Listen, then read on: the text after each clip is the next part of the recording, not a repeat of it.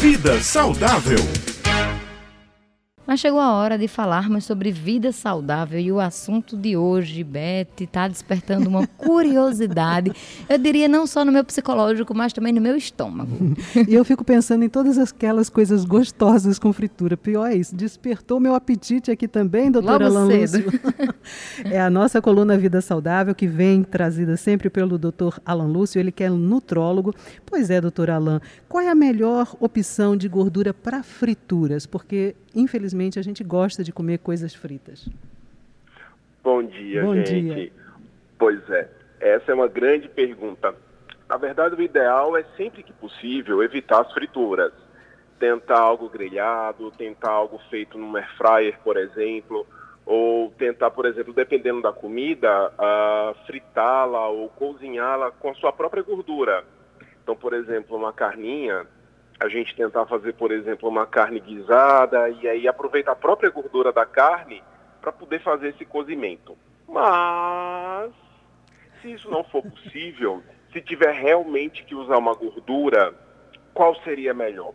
Bom, a primeira coisa que eu preciso dizer é que aqueles óleos, como por exemplo, óleo de girassol, óleo de milho, óleo de canola, são péssimos são óleos extremamente inflamatórios, e quando eu falo inflamatórios, inflamatórios para o corpo e inflamatórios também para a parede dos vasos, o que aumenta aí e muito o risco de formação de placas de gordura na parede dos vasos, que aumentam muito o risco de infartos, de acidentes vasculares cerebrais.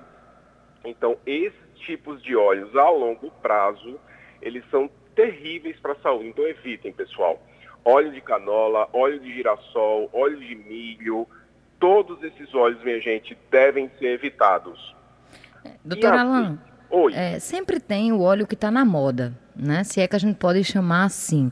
É, já foi o óleo de girassol, como o senhor bem trouxe. Agora a gente tem ouvido muito falar do óleo de coco. Tem muita gente que diz que fritou, deu no mesmo. Os malefícios são é, ali, medindo numa régua, são basicamente iguais. Existe então um óleo que seja menos prejudicial à saúde? Ah, tem sim. Na verdade, a vedete do momento realmente é o óleo de coco, porque de fato é o que se sabe é o menos prejudicial.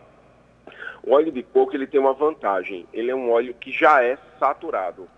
Como ele é um óleo que já é saturado, ele não tem o risco de virar a temível gordura trans. Então você pode ah, esquentá-lo, você pode levar para a panela, deixá-lo realmente em temperaturas bem elevadas, e isso não vai mudar a sua arquitetura química, transformando ele num óleo trans, que realmente é o perigoso. Então ele acaba sendo, das opções que nós temos, a menos ruim. É um óleo que realmente dá para se usar de forma tranquila. Outro óleo também que se fala muito é o azeite, o azeite de oliva. O azeite de oliva é maravilhoso se não esquentar. A partir do momento que você é, leva o azeite de oliva a temperaturas mais altas, a temperaturas elevadas, ele se torna praticamente tão perigoso quanto esses outros óleos tradicionais. Então, realmente, a opção do dia aqui para dar a dica é o óleo de coco. Doutor Alain, algumas, alguns pratos, não é? Principalmente na culinária francesa, eu gosto muito, o rosbife, por exemplo, ele é frito em manteiga e não em margarina. E tem uma diferença entre manteiga e margarina, são duas gorduras no caso. Aí dizem assim, ah, a manteiga é mais saudável. Mas se a gente frita a, a carne na manteiga, porque dá um sabor especial, sem dúvida alguma, também é o caso do azeite, também parece que a manteiga não é muito boa se ela for frita, não é verdade? É verdade, Betty. É, a primeira diferença entre manteiga e margarina é que a manteiga, de modo geral, é obtida naturalmente, enquanto que a margarina ela é obtida a partir de processo industrial. Ela é um alimento industrializado. E realmente, a, a margarina a gente já tira de cara. Pode ser que sem sal, com sal, com colesterol, sem colesterol, é prejudicial de todo jeito.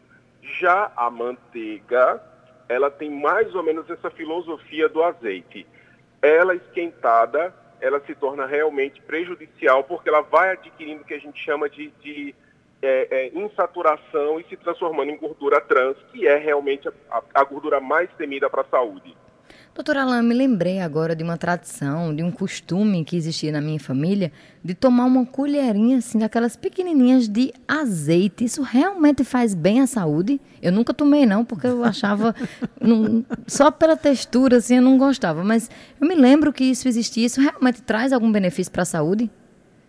Raio, traz sim, bastante. É, o azeite, desde que é, em temperatura natural, né, cru, como a gente fala, ele consegue aumentar o colesterol bom, diminuir o colesterol ruim, ter efeito anti-inflamatório no corpo, tá? Isso daí, além de reduzir problemas cardiovasculares, de efeito a longo prazo, vai melhorar também problemas articulares, melhorar também a questão da saúde intestinal e até mesmo, por ser um óleo, né, ajudar aí quem tem um pouquinho de constipação, né, de prisão de ventre. Então eu vou ter que experimentar, viu, doutora Alain? Depois eu lhe digo o que é que eu achei, mas pela, pela textura, assim, eu até gosto de fritura, mas do próprio óleo, né, eu achei um, um pouco exagerado e nunca experimentei. Mas aí dá para colocar numa salada, no alimento, né, usar para temperar um alimento, a gente dá um jeitinho.